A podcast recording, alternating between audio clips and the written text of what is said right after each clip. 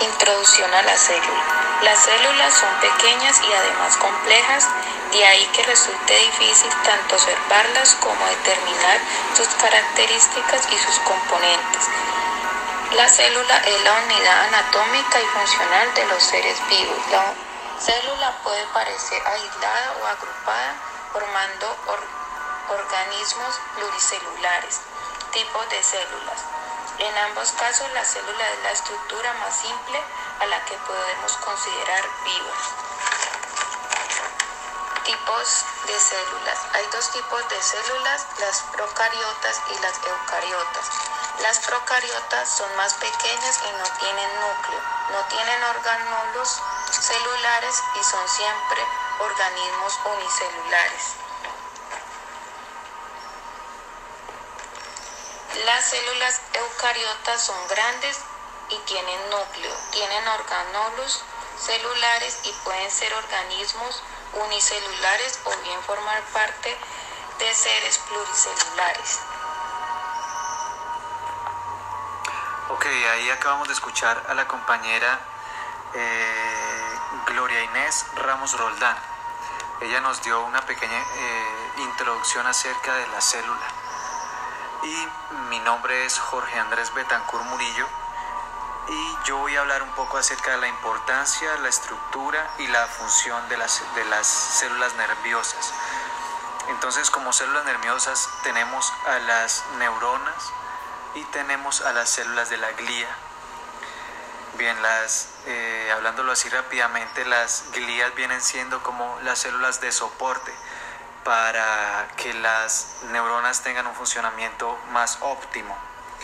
Entonces la importancia de las neuronas vendría siendo eh, la principal función, vendría siendo la de la comunicación entre células viajando a grandes velocidades cargadas de información. Esa sería como básicamente la, la, principal función de las células. Y eh, como estructura tenemos entonces podríamos dividir la, neurona en tres partes, teniendo como cuerpo el soma.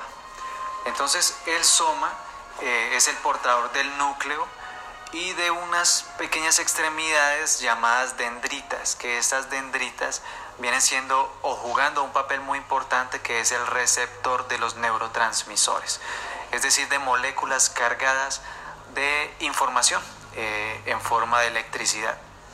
Bien, del cuerpo también sale una extremidad un poco más larga que es llamada el axón. Y este axón está recubierto de mielina que hace, cumple la función de aislante. También de este axón eh, salen unas extremidades un poco diferentes a las dendritas que son llamadas eh, botones o terminales y estas cumplen la función de emitir las señales de la neurona. Bueno, eh, como tipos de neurona tenemos, por ejemplo, tres, tres tipos de neuronas que son importantes, como por ejemplo las neuronas sensoriales, que son las encargadas de llevar la información que reciben los sentidos al sistema nervioso central. Tenemos las neuronas motoras, que estas cumplen la función de enviarle las señales a los músculos y a los tejidos del sistema nervioso central es decir, son las encargadas del movimiento voluntario o involuntario del cuerpo.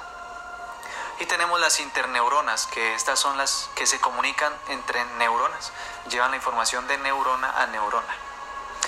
Bien, como funciones básicas de la neurona, tenemos en términos generales, tenemos la primera que sería como recibir señales o recibir información, tenemos otra que sería integrar las señales recibidas y eh, de ellas determina si enviarla o no.